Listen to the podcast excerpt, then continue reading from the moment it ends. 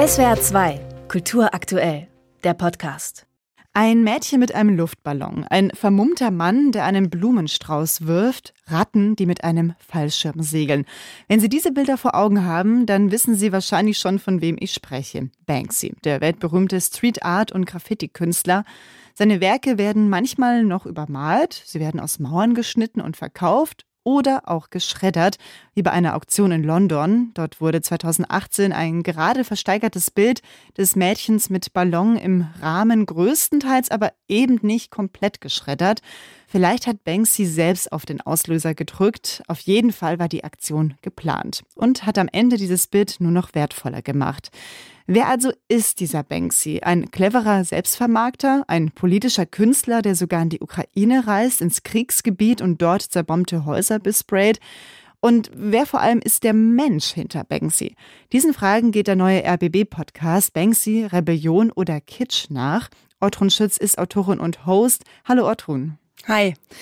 Die erste Frage vorab. Hast du Banksy persönlich gesprochen oder getroffen am Ende deiner langen Recherchereise? Ich habe mich auf jeden Fall immer näher an ihn rangerobbt und ich erzähle das auch über den Podcast hinweg, wie ich ihn immer wieder anschreibe, immer wieder um Interviews bitte, auch ähm, sein Team, seine Agentur und so weiter und immer mehr rausfinde und am Ende vom Podcast kommt Banksy auf eine Art auch selber zu Wort. Ah ja, okay. Aber wie, das einfach jetzt so Natürlich nicht. nicht. da hören wir, da hören wir alle rein auf jeden Fall. Aber du hast es gesagt, genau, du bist viel durch die Welt gekommen, um Banksy irgendwie nahe zu kommen oder um zu erfahren, wer Banksy ist. Unter anderem deine erste Station, das war Bristol, wahrscheinlich seine Geburtsstadt. Auch, dass ich jetzt er und seine sage, da bist du dir wahrscheinlich auch mittlerweile sicher, dass wir wirklich von einem Künstler ausgehen müssen und nicht einer Künstlerin. Aber Bristol, wieso ist diese Stadt wichtig für Banksy, abgesehen davon, dass es eine Geburtsstadt ist? Wieso ist diese Stadt auch so wichtig als ja, Graffiti-Stadt? Also Bristol ist die Stadt, wo seine illegalen Graffitis das erste Mal so in den 90er Jahren aufgetaucht sind. Also die Spur lässt sich also gut nach Bristol zurückverfolgen. Ich habe da auch mit Menschen gesprochen, die früher auf illegalen Raves mit ihm waren oder eben Bekannte und Freunde von Banksy. Also man kommt ihm da sehr nahe. Und es stimmt, was du jetzt sagst. Also ich spreche von einem Mann, wir sprechen von einem Mann. Das liegt daran, dass eben damals in Bristol diese Graffiti-Szene in der Anfangszeit Zeit sehr stark kriminalisiert wurde und ja auch sehr männlich geprägt war. Also so wie man das so mitbekommt oder wie ich das auch erfahren habe, war das ja schon schon sehr sehr männlich und da so eine weibliche Identität zu verheimlichen, ich glaube, das hätte einfach nicht hingehauen. Naja, und wenn man dann aber mit Bekannten und Freunden und Arbeitskolleginnen und so weiter von Banksy spricht und die sprechen immer in der männlichen Form, dann, dann ist die Fantasie einfach auch geplatzt. Du hast es ja gesagt, du hast sehr viele Leute getroffen, die Banksy höchstwahrscheinlich auch persönlich kennen. Also unter anderem einen Mann in Bristol, der da sehr viel Jugendarbeit geleistet hat, ähm, Jugendlichen so einen Raum, eine Wand, einen Ort gegeben hat, wo sie legal sprayen konnten. Vielleicht war Banksy damals Teil dieser Jugendlichen. Du hast eine Journalistin getroffen, eine Deutsche, die mal einen Tag mit ihm in Berlin verbracht hat. Es gibt also offensichtlich Menschen, die den Menschen hinter Banksy kennen, aber niemand verrät etwas. Warum nicht? Also dass sie nichts verraten, stimmt ja nicht. Also es gibt schon immer wieder Infos, die so dann zu mir kommen und manche, die ich erzählen darf, manche, die ich nicht erzählen darf. Und aber wo man schon immer mehr so ein Bild bekommt.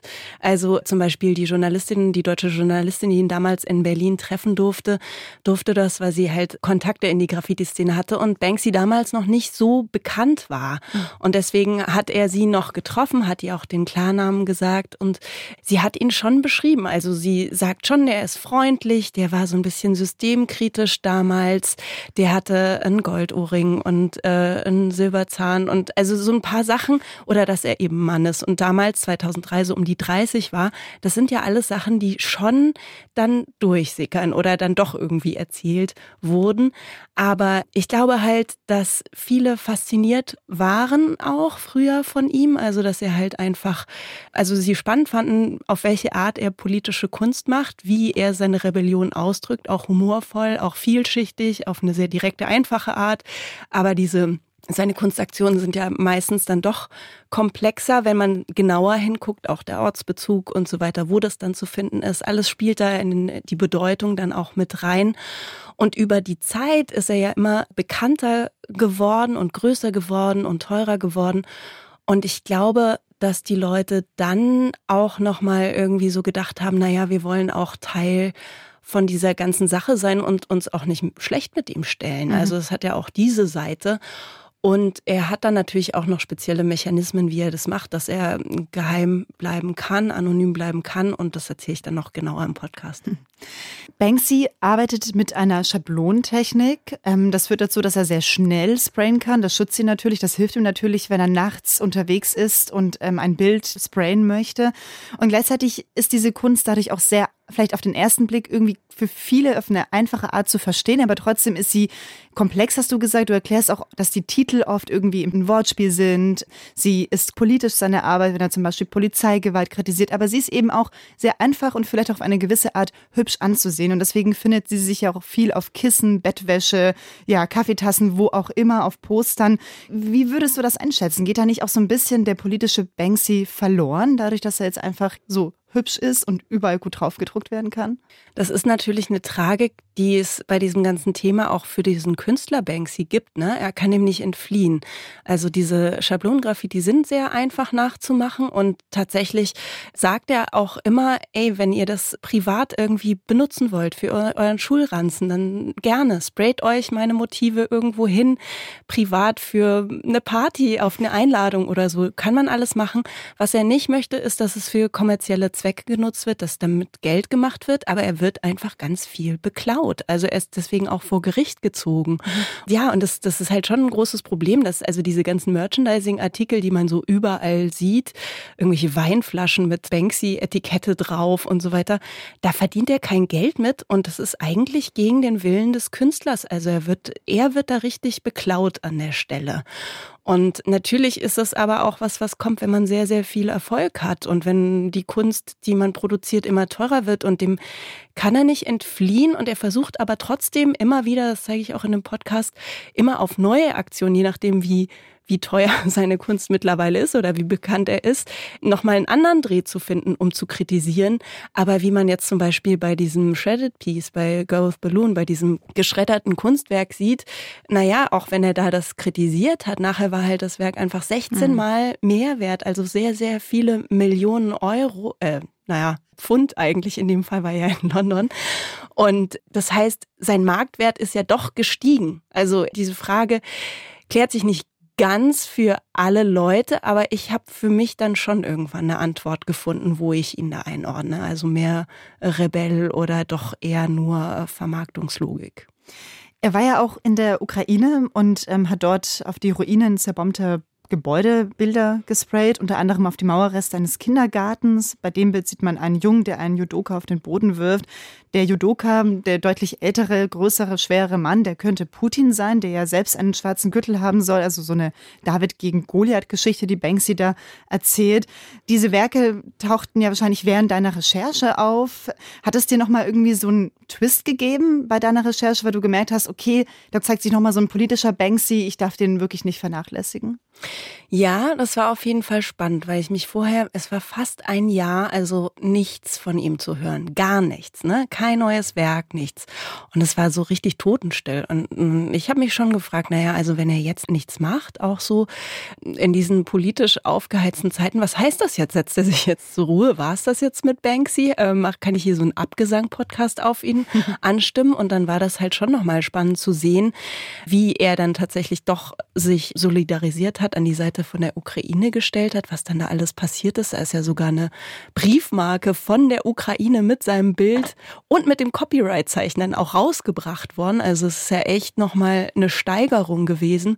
Und das hat der ganzen Sache schon eine neue Dimension gegeben. Und was ich halt besonders spannend fand an der Sache war ja auch, dass ich dann diese Aufmerksamkeitswelle, also wie, wann sagt Banksy, okay, dieses Bild ist von mir und dieses auch. Und wann gibt es dann das Video dazu, wo er irgendwie zeigt, wie er das anbringt. Und also wie, wie schafft er es auch, alle Medien so auf sich aufmerksam zu machen und diese PR-Maschine Maschine anzukurbeln. Das hat sich so live mir dargestellt. Mhm. Oder ich konnte auch die Leute interviewen, die wirklich diese Werke entdeckt haben und so. Das war ein Kriegsreporter, Fotograf, der als erstes da war und die Bedeutung irgendwie gecheckt hat und drum um ihn herum. Also die Leute in der Ukraine wussten noch gar nicht, was da passiert, ne? was mhm. da auf sie zukommen wird, wie viele ReporterInnen dann da tatsächlich aufschlagen werden in diesen Vororten, die richtig schlimm zerbombt sind. Und natürlich gibt es auch eine große Hoffnung, die sich dann daran knüpft. Was passiert jetzt?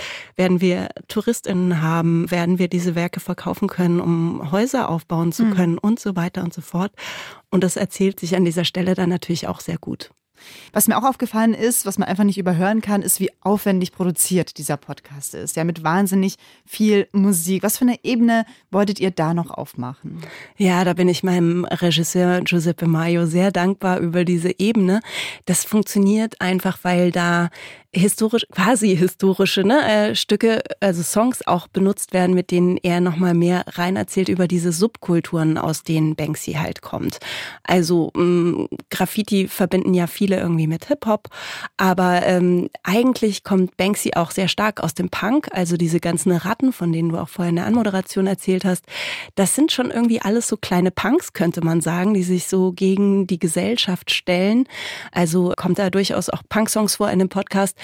Aber auch Rave-Musik spielt an einer gewissen Stelle äh, eine Rolle. Oder dann hat äh, Banksy auch mal, also wo ihm halt auch der Ausverkauf der Subkultur vorgeworfen wurde, hat er zum Beispiel auch Plattencover, Albumcover für Blur gemacht. Und all diese Ebenen, all diese musikalischen Bezüge, die kommen halt auch im Podcast vor. Und gleichzeitig hat Giuseppe Maio mit dem Techniker Nikolaus Löwe zusammen so, so eine richtige Welt erschaffen, in die man so eintaucht und wirklich das Gefühl hat, auch durch die Atmosphäre, die da erschaffen wird, dass man wirklich dabei ist, auch in den historischen Szenen. Und was ich auch so gelungen finde, ist also diese Verwebung von den englischen oder äh, auch ukrainischen O-Tönen mit den Overvoices, mit, äh, mit den deutschen Texten. Und das heißt, man wird so richtig durchgeführt, man verliert die Stimmen nicht von den ProtagonistInnen mhm. und gleichzeitig weiß man immer, was erzählt wird. Ortrun, der Titel deines Podcasts ist ja Banksy, Rebellion oder Kitsch. Ja, Rebellion oder Kitsch, hast du da für dich schon irgendwie eine Antwort oder so eine Tendenz, ein Fazit gefunden?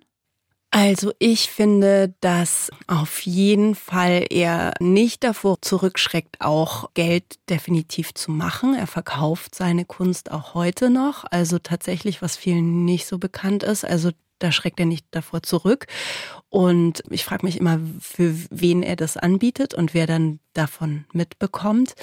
Und gleichzeitig habe ich das Gefühl, dass er schon auch noch Rebell auf eine Art geblieben ist, aber auf in der Dimension, die er halt mittlerweile hat. Also er kann sich jetzt halt Seenotrettungsschiffe leisten und er kann auch heimlich Charity-Sachen äh, unterstützen mit der ganzen Macht und dem ganzen Geld. Kann man jetzt alles finden, wie man will, aber er versucht trotzdem weiterhin Einfluss zu haben und irgendwie die Gesellschaft in seinem Sinne zu verändern.